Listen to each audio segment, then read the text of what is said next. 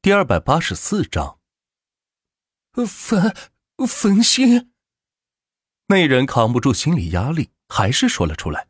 没曾想到苏三的经纪人压迫力这么强，被他一个呵斥就让自己是动弹不得了。只怪他们两个层次实在太低，别说他俩，就算他老板来了，依然是扛不住啊！滚！万钱一声暴喝。也不想在电视台动手，直接喊道：“那人见状，吓得拖着同伴是离开了。”万万总，您您没事吧？苏三见到万茜刚才爆发出来的气势，是吓了一跳。平常绝对没有见过万茜这个样子。不过刚才他踹到歹徒的那一脚，好帅呀！啊，没事，倒是你的车子被砸坏了，给你换个新的吧。说着。万钱主动坐上了驾驶位，并且给王三联系，让最近的一家 4S 店开门营业，自己要去挑一台车子。苏三坐到副驾驶解释道：“啊，万总，不用了吧，我去修修就好了，没多大事。”那怎么行？不用说了，给你换个新的。说罢，开车驶出了电视台，朝着最近的 4S 店驶去。周围汽车整都关门了。只有这家店还在灯火通明，并且门口站着五位销售顾问，看样子像是在等人。欢迎万总光临。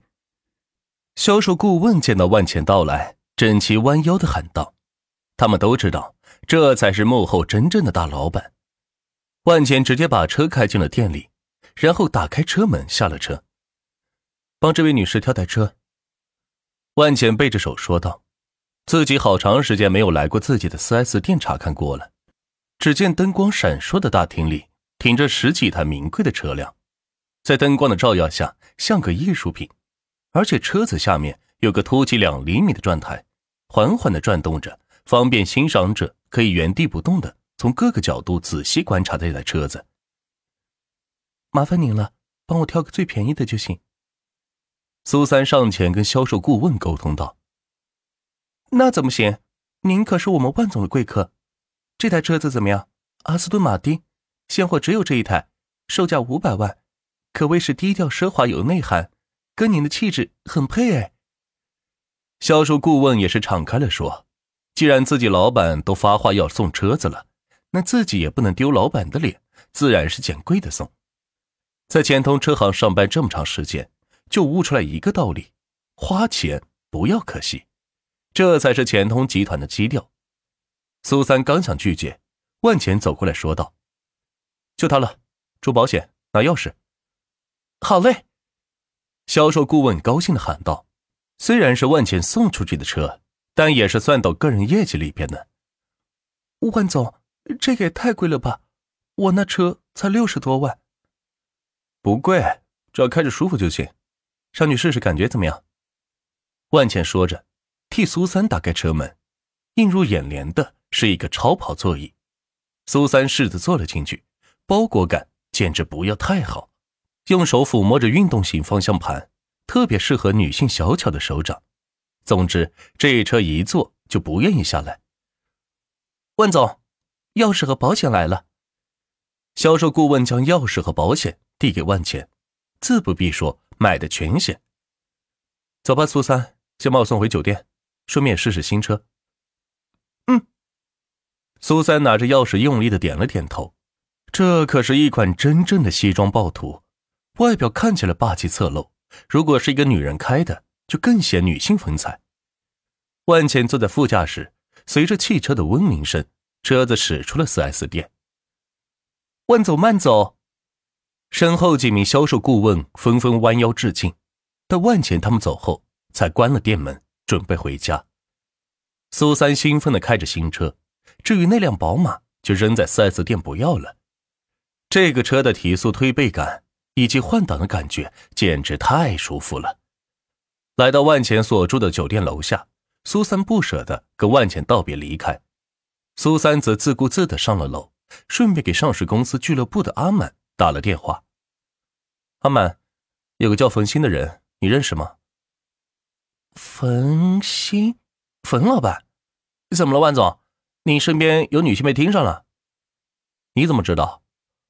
万钱也觉得好奇，自己可没有跟阿满说这件事情啊。哎呀，万总有所不知啊，这个冯老板就喜欢去勾搭一些有钱的女人，从而去敲诈一笔。他的小家电城就是这样发家的，在俱乐部圈内都知道。阿满充满鄙夷的说道：“虽然自己的公司估值没有分新高，但依然不屑与他为伍。这样的赚钱方式简直是太可恶了。”哦，这么说他也是俱乐部的人了？他是做什么的？公司估值多少？万茜继续问道：“他的实体生意是做家电的，公司估值大概八万多亿左右吧。”阿满对于这个人也不太了解，知道的也就这么多了。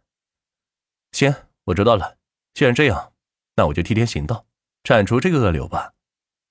说完，万钱挂了电话。此时已经是来到了总统套房的门口，刚要开门，却被从里边打开了。万哥哥，您回来了。小雪穿着一个白色丝质的睡衣站在门口说道：“呃，小小小雪。”你怎么还在这？万钱以为今天小雪就回到自己的住处了，没想到还在自己的酒店里。万哥哥，我走了，谁给你做饭？谁给你洗衣服呀？我给哥哥洗，你回去吧。吕依依在后面抱着孩子说道：“哼，你不准霸占我的万哥哥！”说着，小雪一把搂住了万钱的胳膊，在他胸前是蹭来蹭去。你放手！光天化日之下，你想干什么？吕依依倒是不依不饶道。此时两个女人不知道是吃了哪门子醋，若不是怀里抱着孩子，估计就要打起来了。哎呀，好了好了，谁都不用谢，酒店里有服务员处理这些琐事。饭做好了吗？我饿了。万茜拉着小雪进了房间，顺便把门关好。万哥哥，尝尝我烧的茄子。小雪赶紧跑到厨房，将自己精心制作的烧茄子端了上来。哥哥，我煎的牛排你尝一下，最近可要补补身体啊！说着，还不怀好意的看了小雪一眼。毕竟自己是生过孩子的人，对于那方面的事情，自然要比小雪要懂得多了。说的小雪小脸一红，不敢再看万强了。见到小雪的样子，恨不得就把她就地正法。但是吕一还站在这里，总不能。哎，行行行，放着吧，我都尝尝。万茜接过两人做的饭，希望不要再像早饭那样就好了。嗯，别说，这厨艺还有长进啊！尝了一口，万茜由衷的赞道：“看来天下无难事，只怕有心人呢。”万哥哥，你说的是谁？哥哥，你说的谁？两人同时问道。万钱看了一眼他们两人，忍不住的一人屁股上拍了一下。哎，你们俩都不错，惹得两人一阵害羞，各自朝着屋里跑去了。哎，女人太多也是个麻烦呀。万钱一边吃着牛排，一边感慨道：“解决了晚餐，万钱拿了瓶汽水来到沙发上，打算玩会游戏放松一下。至于那个冯鑫，明天再收拾他。”进了三国策略游戏，见到自己主城居然被沦陷了，看来是自己的名字惹的祸。能玩这款游戏的很多都是有钱人，而现在顶级的富豪大多都跟自己有仇。此时在游戏里见到“钱通集团”四个大字的主臣，自然是群起而灭之。是谁轮了我的城？万钱在世界频道喊道：“哟，瞧瞧这是谁？钱通集团哎！”你们怎么还没倒闭啊？哼，没想到你居然也玩这个游戏，怎么你儿子的学校找好了？万钱在世界频道发出的信息居然得到了回应，而且还是自己的对手——轰天集团。